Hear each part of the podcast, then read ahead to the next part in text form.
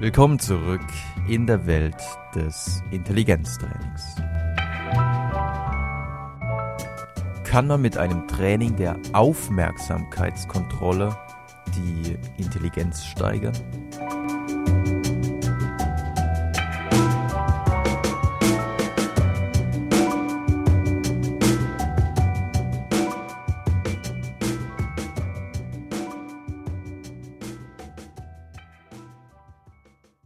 Aufmerksamkeit. Einige der wohl bekanntesten und spektakulärsten Experimente in der Psychologie wurden zum Thema Aufmerksamkeit bzw. Unaufmerksamkeit durchgeführt. Und bei einem dieser Experimente hat man Versuchspersonen ein Video gezeigt, in dem zwei ballspielende Teams zu sehen waren. Die einen hatten weiße T-Shirts an, die anderen hatten schwarze T-Shirts an. Beide Teams hatten jeweils einen Ball und die Spieler beider Teams haben diesen Ball jeweils nur innerhalb des eigenen Teams gepasst. Das heißt, Spieler mit einem weißen T-Shirt haben den Ball auch immer nur zu Spielern mit einem weißen T-Shirt geworfen. Die Aufgabe der Versuchspersonen, die sich dieses Video anschauen sollten, bestand jetzt darin, und wenn ihr wollt, könnt ihr euch, sofern ihr das Experiment noch nicht kennt, ich habe ja gesagt, es ist schon einigermaßen bekannt, aber manche von euch kennen es vielleicht noch nicht. Wenn ihr wollt, könnt ihr euch das Video auf der Webseite angucken. Ich habe da das Originalvideo verlinkt, welches auch nicht allzu lang ist. Es ist, geht nicht viel länger als eine Minute. Die Aufgabe bestand oder besteht darin, zähle alle Ballkontakte die es im weißen Team gibt. Also wie häufig wird der Ball von einem Spieler mit einem weißen T-Shirt zu einem anderen Spieler mit einem weißen T-Shirt geworfen. Das hört sich auf den ersten Blick total simpel an, ist es aber nicht, denn alle Spieler in diesem Video, alle Personen in diesem Video, sowohl die Weißen als auch die Schwarzen, sind permanent in Bewegung. Das heißt, die wuseln da permanent durch das Bild der Passgeber ist häufig verdeckt, auch der Passempfänger ist manchmal verdeckt von einem anderen Spieler. Und somit ist es gar nicht so einfach zu antizipieren und man muss wirklich seine Aufmerksamkeit richtig gut fokussieren, um alle Ballkontakte mitzählen zu können. Es ist also im Grunde wirklich eine Konzentrationsaufgabe. Und wenn ihr euch das Video anguckt, sofern ihr es noch nicht kennt, könnte es, so wie für die Versuchspersonen in der damaligen Studie, die eine oder andere Überraschung für euch bereithalten. Also guckt euch das an, es lohnt sich wirklich.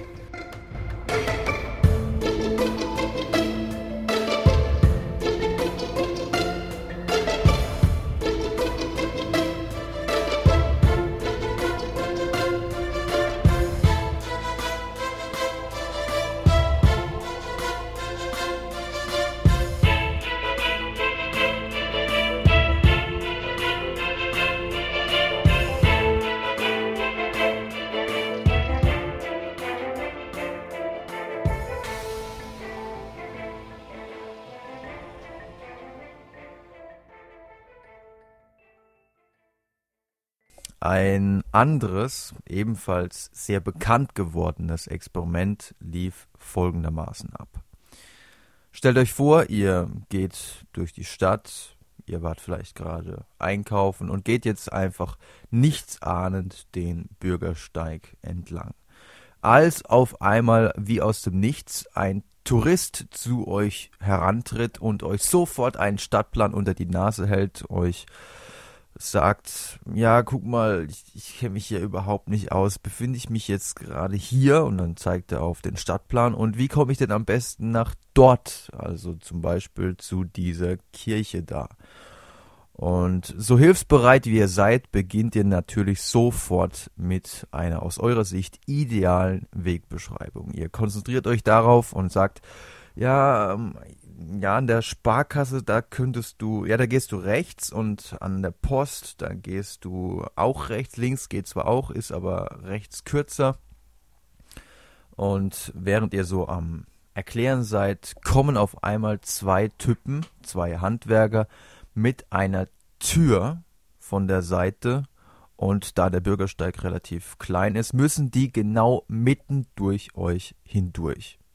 Das heißt, ihr müsst einen Moment zurücktreten, seht euren Gesprächspartner nicht, weil er natürlich von dieser Tür verdeckt ist dann sind aber die beiden Typen mit der Tür auch schon wieder weg. Ihr könnt wieder zusammentreten und erklärt eurem Gesprächspartner den Rest des Weges.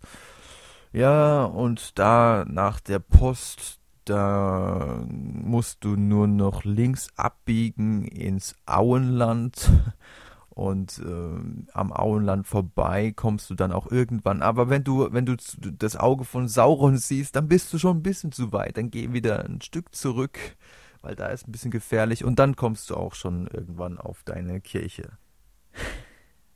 Also die, die Wegbeschreibung ist wirklich völlig irrelevant für dieses Experiment. Wie dem auch sei, ihr verabschiedet euch dann von dem Touristen, wünscht ihm noch viel Glück und ja, wenn du nicht mehr weiter weißt, dann fragst du Gandalf, der weiß den Weg immer. Und ähm, was ihr dann vielleicht nicht gemerkt habt, wenn es euch genauso ging wie vielen der Versuchspersonen in der damaligen Studie, was ihr vielleicht nicht gemerkt habt, ist, dass in dem Moment, als die beiden Typen mit der Tür an euch vorbeigelaufen sind und euer Gesprächspartner von dieser Tür verdeckt worden war, dass in dem Moment euer Gesprächspartner ausgetauscht wurde. Ja, das heißt, zwischen, mit den beiden Typen war hinter der Tür noch eine dritte Person mitgelaufen und als die genau zwischen euch waren, wurde diese dritte Person ausgetauscht durch den Touristen und den Rest eurer Wegbeschreibung habt ihr also einer ganz anderen Person gegeben. Und natürlich würdet ihr jetzt sagen, ach Quatsch, das kann doch nicht sein. Also mir würde sowas niemals passieren. Ich würde das merken, wenn mein Gesprächspartner mitten im Gespräch ausgetauscht würde. Und ähm, wer es nicht glaubt, ich habe euch auch hier wieder ein YouTube-Video verlinkt, das wirklich sehr eindrucksvoll ist, weil hier der Tourist sogar ausgetauscht wurde, zum einen durch einen Typen, der wesentlich größer, wesentlich kräftiger und eine Glatze hatte. Auch das wurde nicht bemerkt und ganz grotesk wird es, wirklich total verrückt wird es in dem Moment, wo der Tourist ausgetauscht wurde durch eine Frau und diese Frau war sogar ein bisschen kleiner und es war eine Asiatin, ja. Und dass uns so etwas nicht auffällt, kann man eigentlich nur so erklären, wie es in vielen Lehrbüchern auch beschrieben ist, dass es sich mit unserer Aufmerksamkeit in vielen Fällen so verhält, wie wenn wir im Dunkeln mit der Taschenlampe auf einen bestimmten Bereich leuchten. Und alles, was in diesem Bereich angeleuchtet wird, alles, was im Lichtkegel dieser Taschenlampe ist, das sehen wir relativ gut. Das heißt, die Wegbeschreibung, die wir geben, da ist unsere Aufmerksamkeit voll drauf gerichtet. Aber alles außenrum, was nicht im Lichtkegel dieser Taschenlampe ist, nicht in unserem Aufmerksamkeitsfokus ist, ist und bleibt weitgehend im Dunkeln. Das heißt, während unserer Wegbeschreibung bleibt die Information, dass sich da jetzt gerade was an dem Gesprächspartner geändert hat, bleibt diese Information tatsächlich eventuell im Dunkeln.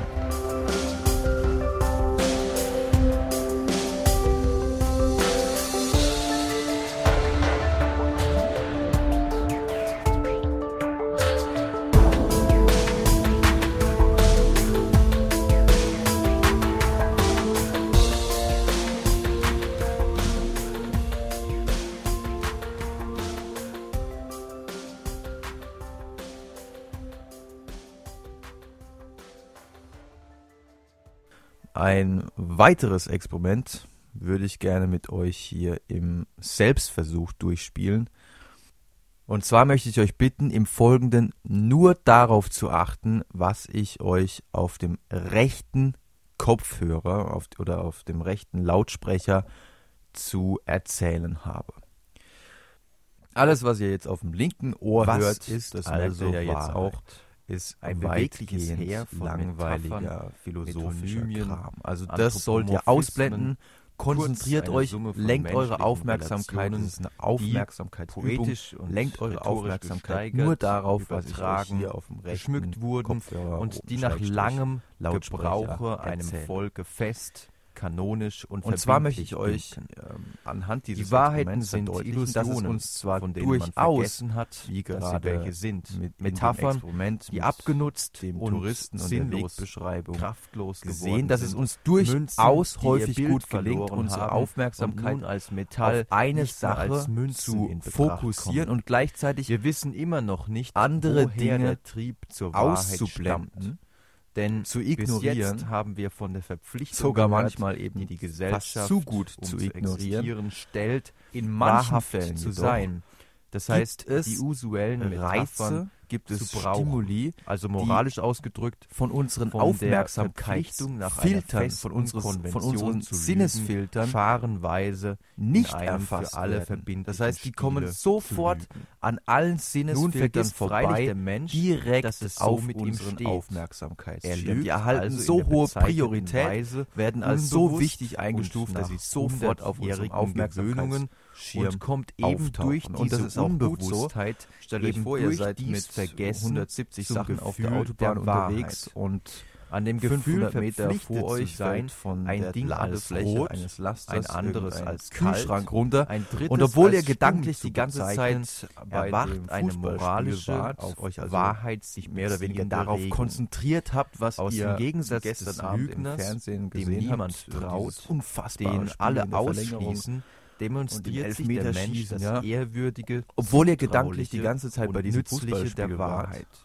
Entscheidet in jetzt Millisekunden als euer Gehirn Wesen Uff, unter die das Herrschaft davon ist aber ein Reiz. Der ist so Der wichtig, leidet der ist so gefährlich für mein Eindrücke, Überleben, durch die Anschauungen Reiz sofort zu werden. höchste Priorität er verallgemeinert all diese und sofort Eindrücke ist das Fußballspiel erst zu entfärbteren, denn unser Gehirn ist im absoluten um an Alarmmodus seines Lebens und und Handelns nur so ist es zu erklären, dass es uns in solchen Alles, was den Menschen gegen das gelingt, Tier abhebt, unser hängt von gefährdetes dieser Leben Fähigkeit ab, retten. sexuelle Praktiken Und das, einzusetzen, was für es ihm so ruckartig, anal unerwartete Logismen Reize aus der. Umgebung gilt, gilt auch für was bestimmte Wörter. Ja, ihr habt es wahrscheinlich jetzt gemerkt. Zum Beispiel ist es bei dem Wort Sex so, dass wir in der Vergangenheit einfach die Erfahrung gemacht haben, dass das eines der interessanteren Wörter ist und dass es sich häufig lohnt, da mal genauer hinzuhören. Obwohl ihr das eigentlich ausblenden solltet, kam das eventuell doch in euer Bewusstsein. Und das, was mit dem Wort Sex funktioniert, funktioniert auch ganz hervorragend. Und da gibt es auch schöne Studien zu mit dem eigenen Namen. Also ihr kennt vielleicht alle die Situation, ihr unterhaltet euch an dem einen Tisch mit einem Kumpel und seid voll in dieses Gespräch vertieft und an einem anderen Nachbartisch unterhalten sich auch wieder zwei Kumpel von euch. Aber das Gespräch von den anderen beiden Kumpeln kriegt ihr überhaupt nicht mit, weil ihr viel zu sehr auf euer eigenes Gespräch konzentriert seid. Und auf einmal fällt am Nachbartisch euer Name. Sofort werdet ihr hellhörig und auch wenn ihr gar nichts von dem Gespräch vorher irgendwie mitbekommen habt, bekommt ihr aber tatsächlich mit, dass da euer Name gefallen ist. Und das ist schon interessant, dass irgendjemand irgendwas in unserem Gehirn entscheidet. Manche Reize sind viel, viel wichtiger als andere Reize und manche Reize kommen einfach sofort auf unseren Aufmerksamkeitsschirm.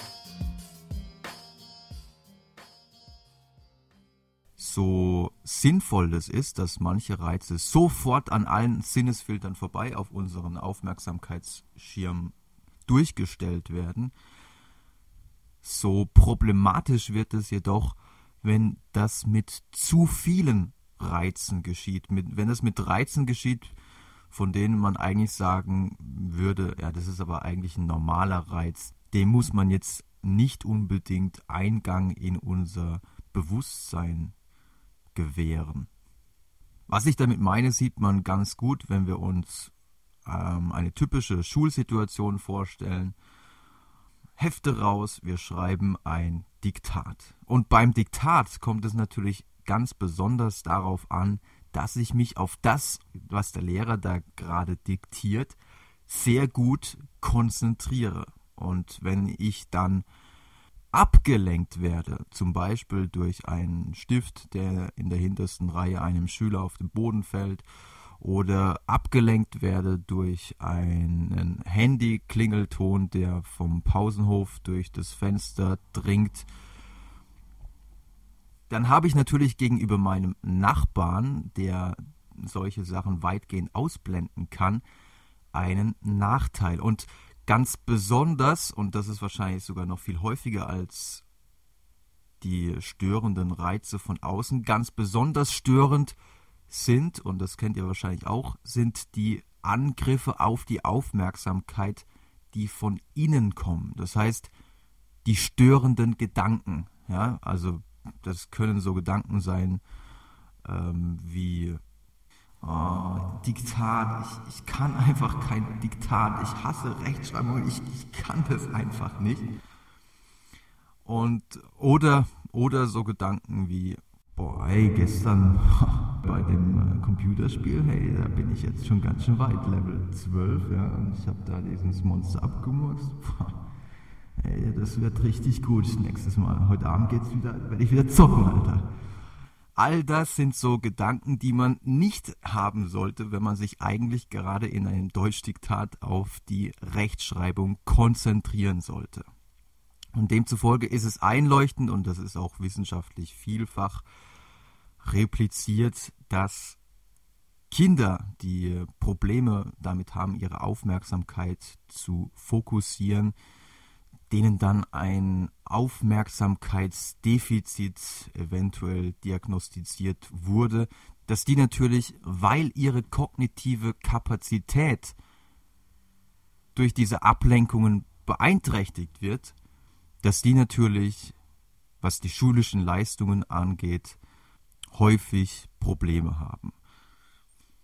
Und wenn man das weiß, dass Aufmerksamkeitsdefizite häufig einhergehen mit hm, schlechten schulischen Leistungen, dann kann man sich natürlich fragen, und genau das haben die Psychologen gemacht, über die wir in dieser Episode jetzt reden wollen, dann kann man sich natürlich fragen, ob nicht ein Training der Aufmerksamkeit letzten Endes sich positiv auf schulische Leistungen, sich letzten Endes sogar positiv auf die Leistungen in einem Intelligenztest auswirken könnten.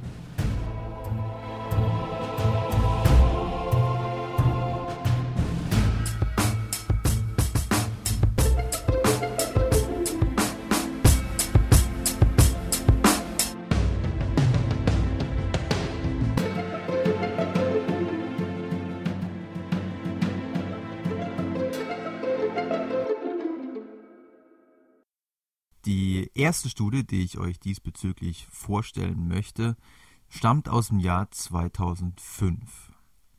Damals hatte man mit vier- und sechsjährigen Kindern, also es gab mehrere Versuchsgruppen, natürlich gab es auch Kontrollgruppen, hatte man mit vier- und sechsjährigen Kindern über einen Zeitraum von zwei bis drei Wochen und in diesen zwei bis drei Wochen haben die Kinder jeweils an fünf Tagen trainiert ein Aufmerksamkeitstraining durchgeführt. Und dieses Aufmerksamkeitstraining war nicht irgendein Aufmerksamkeitstraining, sondern das hatte man vorher für die Ausbildung von Astronauten für den Weltraumeinsatz eingesetzt.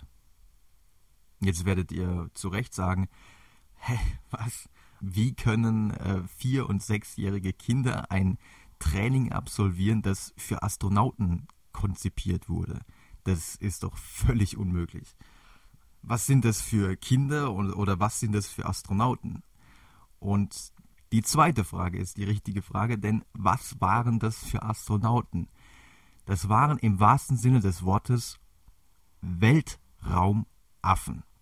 Kein Witz, das waren wirklich Makakenaffen, die die NASA zuvor mit diesem computerbasierten Aufmerksamkeitstraining ausgebildet hatte und tatsächlich bei den Affen konnte man oder hatte, die, hatte man beobachtet, dass dieses Training sich positiv auswirkt auf deren Selbstkontrolle und auf deren ja, Aggressionskontrolle. Und deswegen haben sich die Psychologen gesagt, hm, was da bei den Affen funktioniert hat, könnte doch eigentlich, ihr merkt, Psychologen haben durchaus manchmal einen Schaden, aber manchmal ist es auch genial.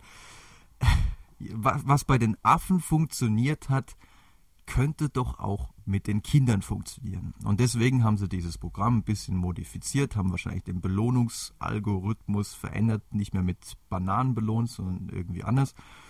Und im Übrigen, wenn ihr euch dieses Programm angucken wollt, ich habe auf der Webseite einen Link gesetzt, der führt auf eine Webseite, wo ihr dieses Programm tatsächlich kostenlos runterladen könnt wovon ich allerdings an dieser Stelle definitiv abraten würde, denn wie gesagt, die Studie stammt aus dem, 2000, aus dem Jahr 2005 und das Programm, dieses Trainingsprogramm wirkt schon sehr verstaubt. Ja, das wirkt schon alles sehr altbacken. Auf der Webseite ist auch noch ein Video von einer Forscherin, die erzählt so ein bisschen was über dieses Trainingsprogramm. Und auch das wirkt alles wirklich sehr, sehr veraltet. Und ich weiß nicht, ob man Kinder mit, ja, Kinder aus dem iPhone, iPad-Zeitalter heute noch mit so einem Aufmerksamkeitstraining. Also ich habe mir das natürlich auch selber mal runtergeladen und habe versucht, es zu spielen. Ein Beispiel in der einen Aufgabe, wobei das ein relativ einfaches Schwierigkeitsniveau war, ging es einfach darum, mit dem Joystick, man braucht einen Joystick für dieses Programm, auch das zeigt, wie alt das Ding ist, mit dem Joystick eine Katze von einer Wiese herunterzusteuern, sodass sie eben nicht in einem Sumpfgebiet landet. Und da auch die Grafik wirklich sehr zu wünschen lässt, wie gesagt, bin ich eher skeptisch, äh, was den Einsatz in der heutigen Zeit angeht. Damals jedoch waren die Ergebnisse dieser Studie durchaus beeindruckend, denn man konnte nachweisen, dass dieses Training für die Vierjährigen einen Zuwachs im Intelligenztest nach sich zog. Und für die Sechsjährigen gab es zumindest die Tendenz eines solchen Zuwachses. Darüber hinaus gab es in den mit dem EEG gemessenen Gehirnwellen auch teilweise Veränderungen, die man nachweisen konnte. Das heißt, wir haben hier einen ersten Hinweis, dass ein solches Training von Erfolg gekrönt sein könnte. Eine zweite Studie, die äh, zwei Jahre später, im Jahr 2007, von Schalev und Kollegen publiziert wurde, war da schon etwas professioneller, weil die Forscher theoriegeleiteter an die Sache rangegangen sind. Also man hatte nicht einfach nur ein schon bestehendes Aufmerksamkeitstraining, computergestütztes Aufmerksamkeitstraining ein bisschen modifiziert, sondern man hatte ausgehend von der Überlegung, dass es ja unterschiedliche Aufmerksamkeitsnetzwerke in unserem Gehirn gibt. Ja, es gibt eben nicht nur die eine Aufmerksamkeit, so wie wir das im allgemeinen Sprachgebrauch benutzen, sondern man muss dann nochmal ganz klar unterscheiden zwischen unterschiedlichen Aufmerksamkeitsnetzwerken. Ich will das jetzt nicht zu sehr breit treten. Ein Beispiel, man muss unterscheiden zwischen der Vigilanz, das ist der allgemeine Wachheitsgrad, den wir haben, und zum Beispiel der selektiven Aufmerksamkeit. Da geht es darum, sich auf eine Sache zu konzentrieren und andere Dinge außenrum weitgehend auszublenden. Also das sind alles unterschiedliche Aufgaben, die man da bewältigen muss. Und in dieser Studie ist man also insofern theoriegeleitet vorgegangen, dass man gesagt hat, es gibt also die unterschiedlichen Aufmerksamkeitsnetzwerke Und wenn es diese gibt, dann trainieren wir doch einfach mal alle und schauen uns an, wie sich das auf die Leistungen von den Schülern auswirkt. Also für die Insider unter euch kann ich dazu sagen, dass es zum Beispiel eine Ericsson Flanker Task gab und es gab auch eine Stroop Task. Das sind alles relativ bekannte Aufgaben in der Psychologie. Für die Nicht-Insider habe ich die beiden Aufgaben, ähm, Aufgabentypen, jetzt natürlich nicht genau in der Ausführung, wie sie benutzt wurden, habe ich sie aber mal auf der Webseite eingebettet. Das heißt, ihr könnt sie euch da anschauen und auch mal selber durchspielen. Die Versuchspersonen in der Studie waren 6 bis 13-jährige Kinder, bei denen man zuvor ADS diagnostiziert hatte.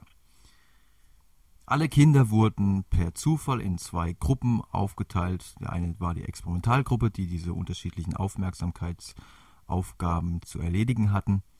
Und die andere Gruppe war die Kontrollgruppe, in der durften die Kinder im gleichen Zeitraum, also das Training ging über einen Zeitraum von acht Wochen und in diesen acht Wochen wurde jeweils zweimal in der Woche jeweils 60 Minuten lang trainiert und die Kontrollgruppe hat in diesem Zeitraum unterschiedlichste Computerspiele spielen dürfen und auch unterschiedliche Aufgabenblätter ausfüllen sollen. Die Ergebnisse dieses, dieser Trainingsstudie waren sehr interessant, denn man konnte tatsächlich nachweisen, dass die Experimentalgruppe im Vergleich zur Kontrollgruppe in drei unterschiedlichen Tests besser abschnitt und dass auch die subjektiven Einschätzungen der Eltern, also man hatte die Eltern auch befragt nach der Unaufmerksamkeit der Kinder und die Eltern der Kinder der Experimentalgruppe hatten signifikant häufiger angegeben, ja, das Kind ist jetzt nicht mehr so unaufmerksam wie früher. Und die drei Leistungstests, die die Kinder zu erledigen hatten, waren zum einen ein Abschreibtest. Also da ging es einfach nur darum, einen Text so schnell wie möglich und so fehlerfrei wie möglich abzuschreiben. Ihr kennt es wahrscheinlich auch noch aus der Grundschule. Der Lehrer wirft mit dem Overhead einen Text an die Wand und die Aufgabe besteht wirklich nur darin, diesen Text fehlerfrei und relativ zügig abzuschreiben. Und dafür braucht man natürlich schon ein gewisses Maß an Konzentration äh, bzw. Aufmerksamkeitsfokussierung. Und wer vorher dieses Aufmerksamkeitstraining absolviert hatte, schnitt also darin tatsächlich deutlich besser ab. Gleiches galt im Übrigen auch für einen Mathe-Test, wobei bei dem Mathe-Test nicht ganz klar ist aus statistischer Sicht, ob die Verbesserungen tatsächlich auf das Training zurückzuführen sind oder auf irgendwas anderes zurückzuführen sind. Und der dritte Test, das war ein Reading Comprehension Test. Also auch das ist euch wahrscheinlich ein Begriff. Da geht es einfach darum, wie viel man von dem, was man da eigentlich gerade gelesen hat, auch wirklich verstanden hat. Und auch hier haben die Kinder der Experimentalgruppe signifikant besser abgeschnitten. Das heißt, wir haben hier also auch den Hinweis, dass man nicht nur mit Medikation, natürlich gibt es ja auch noch andere Möglichkeiten neben so einem Aufmerksamkeitstraining, natürlich gibt es auch noch verhaltenstherapeutische oder andere äh, therapeutische Ansätze, die durchaus helfen können. Dass man nicht nur mit Medikation, wobei ich jetzt sagen muss, dass in ganz krassen Fällen eine Medikation durchaus ähm, den Weg bereiten kann. Und man kann das ja durchaus kombinieren, Medikation und Therapie. Es gibt also durchaus einige Wege, wenngleich die auch teilweise sehr mühsam sind, das darf man nicht vergessen, die man hier beschreiten kann. Zum Abschluss ähm, möchte ich noch eine kleine Packungsbeilage zu dieser Episode rausgeben. Und zwar möchte ich darauf hinweisen, dass wir hier in diesem Podcast natürlich vor allem Studien besprechen, in denen was rauskam, in denen man quasi erfolgreich war. Ich möchte auf die Dunkelziffer an Studien auch noch hingewiesen haben, die nicht publiziert wurden. Das heißt, es hm, Zeitschriften, die wissenschaftlichen Journals, die bevorzugen natürlich Studien, in denen auch was Tolles gefunden wurde. Natürlich gibt es auch eine Dunkelziffer von Studien, die nicht publiziert wurden, in denen man eben nichts herausgefunden hat. Das hat natürlich mehrere Gründe oder kann mehrere Gründe haben. Zum einen, dass es vielleicht nicht gelungen ist, die Versuchspersonen in dieser Trainingsstudie ausreichend zu motivieren. Das kann aber auch an methodischen Mängeln liegen und das kann und das kann und das ist mir jetzt wichtig zu sagen, das kann auch daran liegen, dass man einfach die falschen Aufgaben hat trainieren lassen. Und das ist mir wichtig, weil äh, wer jetzt hier diese Episoden hört, könnte vielleicht den Eindruck bekommen, ah, guck mal, Aufmerksamkeitstraining steigert die Intelligenz, macht äh, cleverer in vielerlei Hinsicht. Dann lade ich mir doch einfach das nächstbeste Programm aus dem Internet herunter und überall sind ja über und überall gibt es ja die Versprechungen, ja, scientifically proven, also wissenschaftlich ist es erwiesen, dass ein Aufmerksamkeitstraining funktioniert. Das ist es eben in den meisten Fällen nicht, sondern das gilt, wenn überhaupt, nur bisher für wenige bestimmte Aufgaben und deswegen sollte man schon eher skeptisch gegenüber all diesen Versprechungen sein. Es ist nämlich nicht pipi einfach, die Intelligenz zum Beispiel zu steigern mit einem Aufmerksamkeitstraining, sondern es gehört sich, sofern es überhaupt in nennenswerter Weise möglich ist, gehört sich dazu schon viel Durchhaltevermögen, viel Motivation. Muss es über einen gewissen Zeitraum, ihr habt ja gehört, gerade ging es um acht Wochen, man muss es über einen gewissen Zeitraum auch durchhalten und dann muss man auch wirklich auch noch die richtigen Aufgaben trainieren.